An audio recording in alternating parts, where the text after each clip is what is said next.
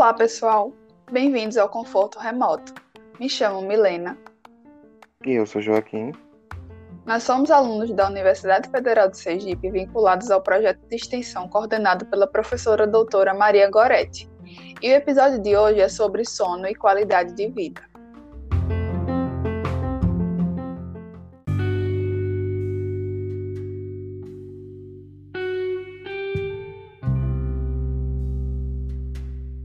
Aí, Joaquim, o que você tem a falar sobre esse assunto?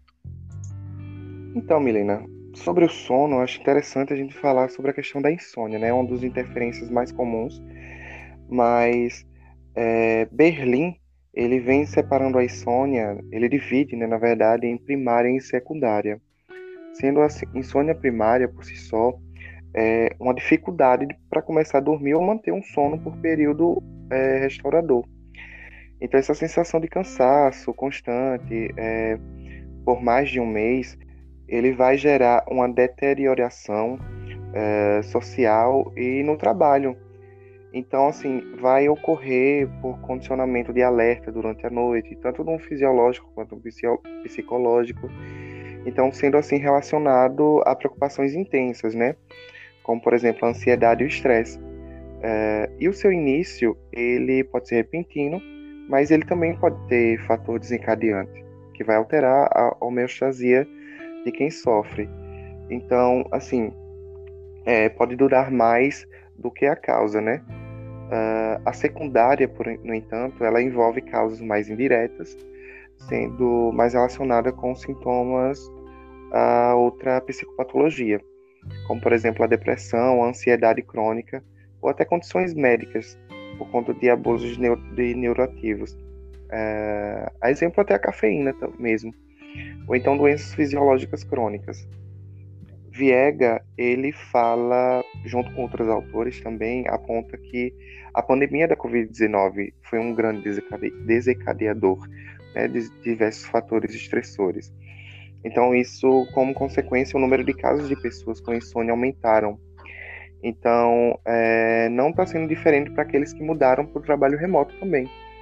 Então, essa alteração é, do cotidiano, tanto do profissional quanto do pessoal, é, e principalmente essa mistura né, dos dois que vieram à tona, é, além do próprio isolamento social. Então, os relatos dessa mudança de padrão no sono e a sua qualidade foram bem vívidos aí. Então, é, Carneiro ele vem apontando que é necessário uh, que nós tenhamos um ambiente do home office perfeito, né? É, e bem equiparado, que tipo vai fugir dessa realidade né, da maioria dos, do, dos trabalhadores. Então, o tempo hábil na mudança dessa modalidade, além das exigências de que a produção não decaia ou até mesmo que supere os pontos, é, pode acabar de tornar o ambiente caseiro no local indesejado. Então, assim, essa inadequação dessa separação, quer dizer, essa adequação da separação do, do tempo para que haja uma limpeza na mente, é, a gente tem que muitas vezes trabalhar no mesmo local que se dorme e receber assim as excessivas cobranças que até transcendem um antigo modelo de comunicação, né, que agora se perpetuam por notificações dos nossos aparelhos celulares. Uh, e nisso, uh, alguns empregadores eles veem tal fator como uma extensiva disponibilidade do nossos, dos nossos servidores. Então, por exemplo, momentos que é, seriam para não trabalho, eles acabam ultrapassando desse, essa, transpassando as horas formais de trabalho, né? E como consequência, tendo um, um, um descanso inapropriado e assim um emocional abalado e a vida, uh, juntamente com o sono, também vai estar afetado. E daí vai gerar no nosso subconsciente uma necessidade em uma urgência como a consequência a insônia e por si só trará efeitos danosos no quais nós já falamos acima. É, e falando sobre a insônia, vamos falar sobre como lidar com a insônia, né? o crescimento da utilização de medicações que tenham o intuito de adormecer as pessoas é um estudo epidemiológico crescente, não só no mundo, como no Brasil também. e estima-se que houve um crescimento de cerca de 456% nas prescrições desses medicamentos entre os anos de 2019 e 2015, que é bem alto, né? E fora isso, 6% desses usuários fazem é, o, uso de forma não prescrita ou diferente da forma prescrita, segundo Coutinho. E além disso, também 5% da população faz uso de drogas ilícitas e uma parte acaba fazendo uso de uma forma bem abusiva. Já segundo de Albuquerque, é, foi avaliado que o uso das drogas lícitas de forma indevida é mais frequente entre idosos e mulheres, e já o uso das drogas ilícitas é mais comum entre os homens. Também, de acordo com o World Drug Report 2020, na última década o número de óbitos por opioides cresceu em 70%. E o, a, gente, é, a partir desses dados, a gente vê que o uso desenfreado das drogas, no geral, podem causar não somente o vício e a morte, como também desencadear psicopatologias e fisiopatologias também causam overdoses não fatais, as suas sequelas e principalmente acabam é, podem acarretar disfunção social e desprendimento do usuário com o seu entorno. Sendo assim, a gente trouxe para esse tópico terapias alternativas que podem auxiliar a reduzir as causas da, de insônia mais relacionadas com a insônia primária, que seria de forma não medicamentosa. E dentre as terapias aplicáveis em casa, nós temos a higiene do sono, o controle de estímulos, restrição do sono, relaxamento e exercícios físicos, que nós vamos falar a partir de agora. Então, para começar, Milena, eu vou falar um pouco sobre a higiene do sono. A higiene do sono nada mais é do que uma técnica que tenta manter é, livre, de, livre de interferências, então, um momento antes de dormir.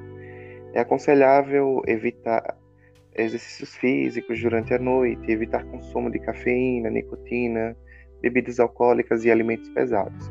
Também é necessário que o quarto, ou no mínimo a cama, ele seja utilizado somente para dormir ou para o ato sexual e que esteja uma temperatura e iluminação agradável. Uh, e para terminar, é importante que tente se deitar e acordar em momentos regulares e que se evite o uso de aparelhos eletrônicos, como celulares e televisão, em até 30 minutos antes de deitar.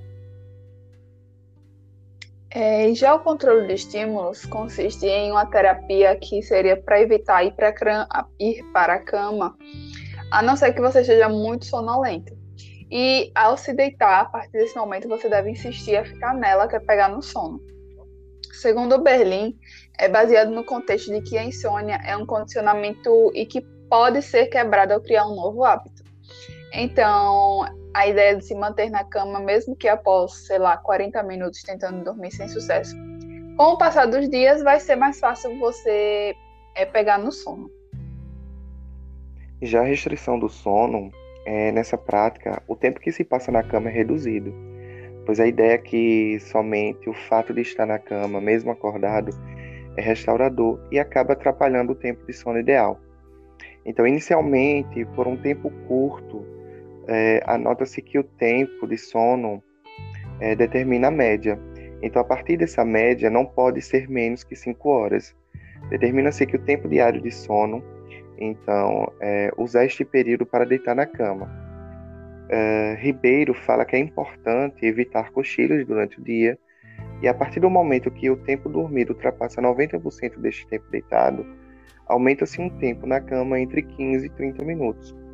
No entanto, se o indivíduo passa menos de 80% uh, na cama, do, na cama dormindo, reduz-se o tempo deitado em 15 a 30 minutos e a intenção é vincular o leito ao sono como, e, como consequência, mesmo que o início haja uma sonolência durante o dia, o paciente passa a se habituar com o tempo e dormir mais à noite.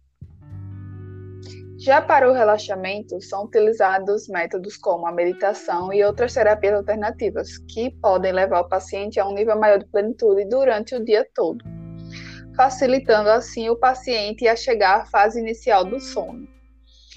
É, já o exercício físico, por si só, ele pode apresentar efeitos positivos ao paciente, aumentando assim a qualidade do seu sono.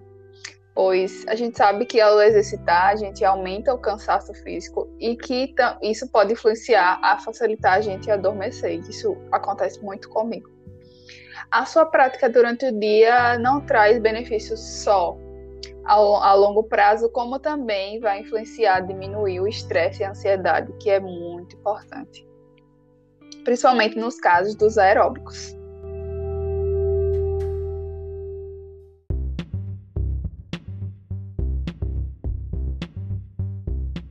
Então, pessoal, foi esse o capítulo de hoje sobre sono e qualidade de vida. Esperamos que a gente possa ajudar vocês de alguma forma com essas técnicas que nós falamos aqui. Comigo funciona muito o exercício físico. É, mas ademais, protejam-se e continuem usando máscara.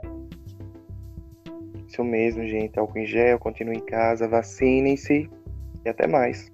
Até o próximo episódio.